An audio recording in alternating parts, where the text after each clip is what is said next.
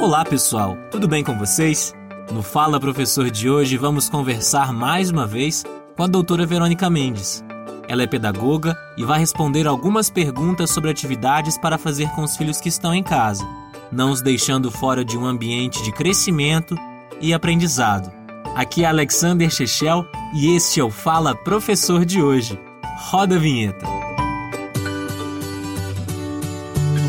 Professor, tenho uma dúvida. Eu queria fazer uma pergunta, professor. Professor, eu gostaria de saber. Fala, professor. Professor, eu tenho uma dúvida. Chega mais, professor. Professor, eu tenho uma questão. Então, professor, eu gostaria de saber.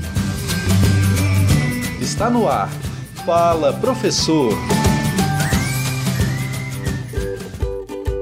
Olá, quem fala é a professora Verônica do Departamento de Educação da UFOP eu sou professora do curso de Pedagogia e coordenadora da Brinquedoteca. Professora, como a internet pode ajudar pais e mães para criar atividades para os seus filhos? Existe algum site de busca de brincadeiras voltadas para as crianças? Fala aí pra gente.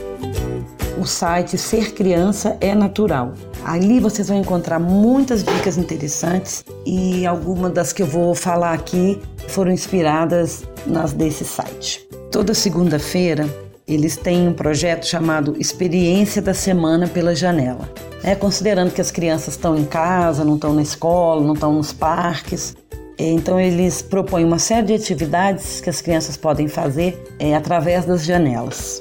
Então eles têm alguns cartões, inclusive no site entrando você consegue imprimir os cartões e tem os temas. É, os temas variam entre pássaros, plantas, é, nuvens, então são os cartõezinhos e eles vêm com uma pergunta. Por exemplo, quantas plantas você vê? E aí a ideia é que a criança, pela janela, descreva as plantas, as características das plantas, e depois estenda isso, traga isso para dentro de casa e procure é, o que tem de planta em casa ou no quintal, caso a casa tenha um, um espaço com quintal, e fotografe, desenhe as plantas, descreva o cheiro das plantas. Professora Verônica, a rotina com a pandemia mudou, principalmente a vida dos adultos. Mas como adequar essa rotina dos pequenos com essa nova realidade? O que eu acho que é importante, inclusive a dica de uma amiga minha que tem dois filhos, é que as crianças tenham um espaço para elas trabalharem, pelo menos em algum momento do dia, com os materiais, com os lápis, os papéis necessários, e que elas tenham também uma rotina que seja explícita para elas essa rotina organizada junto com elas. E a última dica, que foi dada inclusive por essa minha amiga, que é importante, é que as crianças não fiquem de pijama o dia todo, né? Tem acontecido isso muito aí, me parece. Então é importante que as crianças acordem, tirem o pijama, elas sentirem que está começando um dia. Bom, essa é a minha contribuição para o momento. Espero encontrar vocês no outro momento.